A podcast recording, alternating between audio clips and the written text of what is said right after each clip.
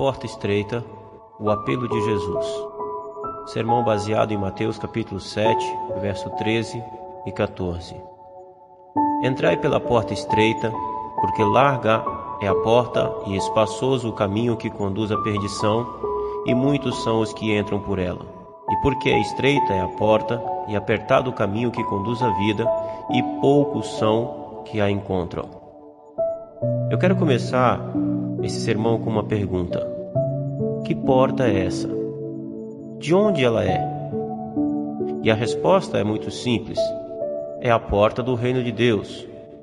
Esse texto faz parte do Sermão do Monte pregado por Jesus, e nele Jesus declara o seu reino. E ele quer deixar claro logo de início do seu ministério que ele não veio para ser um rei de um reino judeu ou qualquer outro reino humano, mas sim estabelecer o reino dos céus. Mas como é esse reino dos céus? E para responder essa pergunta, ele começa então a descrever esse reino, começando a falar a respeito dos cidadãos desse reino, o povo desse reino, como eles são. Então ele começa a descrevê-los através das bem-aventuranças. Elas manifestam a natureza e o caráter da vida diária daqueles que fazem parte do seu reino. E por esses cidadãos terem esse caráter, o mundo os odiaria e os perseguiria. Porém, eles não deveriam fugir do mundo, mas como o sal preserva os alimentos, eles deveriam influenciar esse mundo. Jesus também disse que o seu reino não poderia ser comparado com a vida religiosa dos judeus da época mas que a justiça dos seus discípulos deveria ser superior à justiça dos escribas e fariseus que viviam de forma hipócrita. Depois Jesus passa a dizer como que os cidadãos desse reino dos céus devem se relacionar com o próximo. O que é o verdadeiro homicídio, o adultério, a honestidade? Ele passa a falar a respeito da vingança, do amor ao próximo, das práticas de justiça e das esmolas. Este é o reino dos céus em seu contexto social. Depois ele passa a dizer como esse reino é manifesto em nosso relacionamento com Deus. E a partir daí vem as práticas do jejum, da oração, do perdão, da certeza da recompensa em Deus, da santificação, devoção exclusiva a Deus e da confiança em Deus. Tudo isso está a partir do capítulo 5 de Mateus até agora no capítulo 7, onde nós lemos.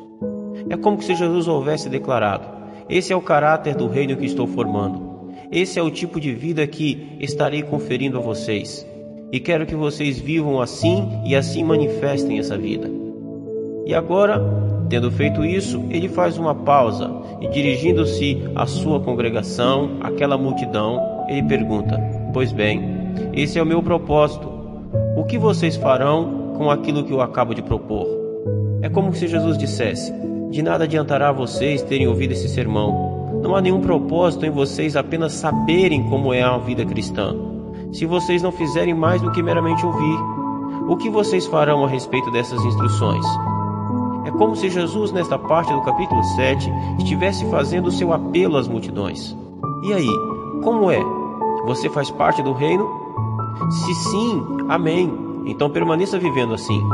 Se não, eis então o que você precisa saber para entrar neste reino. Você precisa passar por uma porta estreita e seguir por um caminho apertado. Qual tem sido a sua reação diante da pregação do Evangelho? Cuidado, não são salvos aqueles que apenas ouvem, mas sim aqueles que creem. Muitos são aqueles que ouviram o Evangelho do Reino, mas não fazem parte dele. Creio até que exista uma multidão na frente da porta estreita, mas não passam por ela. Pessoas que sabem que é importante atravessá-la, mas que não a fazem. Ouvir o Evangelho e gostar das coisas de Deus, mas não passar pela porta estreita, simplesmente não significa nada. Existe outro grupo que pensa que passaram pela porta, mas basta vir as tribulações da vida, basta que eles sejam colocados à prova das bem-aventuranças, a prova das injustiças, a prova do ser sal e luz do mundo, e logo ficará provado que eles ainda não pertencem ao reino de Deus. Quero chamar sua atenção também para outro fato. Por qual tipo de porta você tem dito às pessoas para passarem? Que tipo de evangelho você tem pregado ou tem dado ouvidos? A porta continua estreita. o convite ao reino ainda continua sendo algo impossível ao homem. O Evangelho de Jesus Cristo anuncia abertamente, sem qualquer transigência e abrandamento, que a vida cristã é algo que começa por uma porta estreita e apertada. Você precisa apresentá-lo como ele é. Imagine você, aqui estamos nós, caminhando sozinhos até que repentinamente nos deparamos com duas portas. Há uma porta mais à esquerda, que é muito larga e ampla, e grande multidão de pessoas vai passando por ela. Para além da porta larga, podemos ver que ela dá início a um caminho largo e espaçoso, e que é uma vasta multidão que está caminhando por ali. Um pouco mais para a direita, há uma outra porta estreitíssima, que só passa uma pessoa de cada vez. Porém, esse caminho não é apenas estreito e apertado no começo, mas continua estreito e apertado, e poucas pessoas são vistas a caminhar por ali. Eis o apelo de Jesus: se quiserem entrar no reino, vocês devem passar pela porta estreita e continuar no caminho apertado. Passamos pela porta estreita quando deixamos para trás as multidões e a maneira de viver do mundo. O crente é alguém que inicia sua carreira rompendo com o mundo, com as multidões, com a vasta maioria das pessoas. Isso é inevitável e é importante que nós saibamos bem dessa verdade. O modo cristão de viver nunca foi popular e até hoje continua não sendo. O crente, pois, deliberadamente afasta-se da multidão e começa a dirigir-se na direção da porta estreita e apertada sozinho. Ninguém pode arrastar após si as multidões pelo caminho da vida eterna. Inevitavelmente, isso envolve a necessidade de o crente romper com a maioria. Todos aqueles que ouvem o Evangelho é convidado a entrar no reino, passará pela experiência de se sentir sozinho na multidão. Ele ainda é mundano, mas o poder do Evangelho começa a operar nele de tal forma que ele começa a perder o interesse por tudo aquilo que a multidão tem. Ele ainda caminha com a multidão, mas de repente ele para. Mas isso não basta, ele precisa abandonar essa multidão.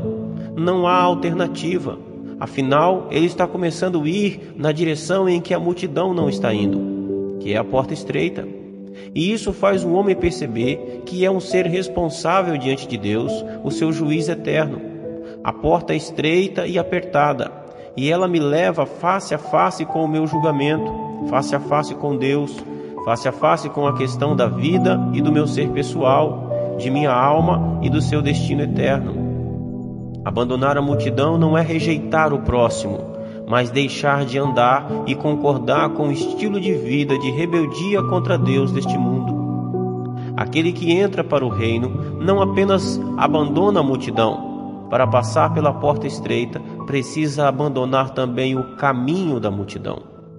Pode-se deixar o mundo em sentido físico, pode-se deixar a companhia das pessoas e das multidões, todavia, na cela solitária em que o indivíduo se recolhe, o mundanismo pode continuar em seu coração. Em outras palavras, precisamos deixar fora da porta de entrada as coisas que agradam o mundo. Não podemos evitar esse fato. Se realmente somos o seu povo, se vivemos no seu reino, precisamos deixar de lado tudo quanto for depravado, tudo quanto for instintivo, tudo quanto for mundano, aquelas coisas que a nossa natureza decaída tanto ama. Não há lugar para essas coisas. Esse tipo de bagagem não pode ser admitido no caminho cristão. Cumpre-nos abandonar não somente o mundo, mas também o caminho do mundo lá fora. As exigências para quem queira ser crente ainda são mais estreitas e severas. Se realmente queremos palmilhar pelo caminho da vida, temos que deixar do lado de fora o nosso próprio eu não podemos levar conosco, ao longo do caminho cristão, o nosso próprio eu. O eu é o homem adâmico, é a natureza caída do pecado. Não há espaço suficiente para que dois homens passem ao mesmo tempo por essa porta estreita, pelo que o velho homem deve ser deixado do lado de fora. Desde o princípio somos informados que o eu não tem lugar no reino de Deus, assim como nós vemos em Gênesis 3, 22 e 24. Quando o homem desobedeceu a Deus e se tornou pecaminoso e pecador, foi expulso da presença de Deus. O velho Adão não pode passar pela porta, ele precisa ficar do lado de fora. À entrada da porta estreita há uma placa que diz: Deixe a você mesmo do lado de fora. O homem Adão não pode ser humilde de espírito, por isso não pode caminhar nesse caminho estreito. Esta porta é estreita e apertada. Isso significa que ela é de entrada difícil, pois envolve sofrimento e perseguição. Bem-aventurados sois quando por minha causa vos injuriarem, vos perseguirem e mentindo disserem todo mal contra vós. Regozijai-vos e exultai, porque é grande o vosso galardão nos céus. Pois assim perseguiram os profetas que viveram antes de vós. Quem é que gosta de ser perseguido? Não gostamos de ser criticados e nem que nos tratem asperamente. A porta é estreita, é difícil de passar, porque você também será mal compreendido.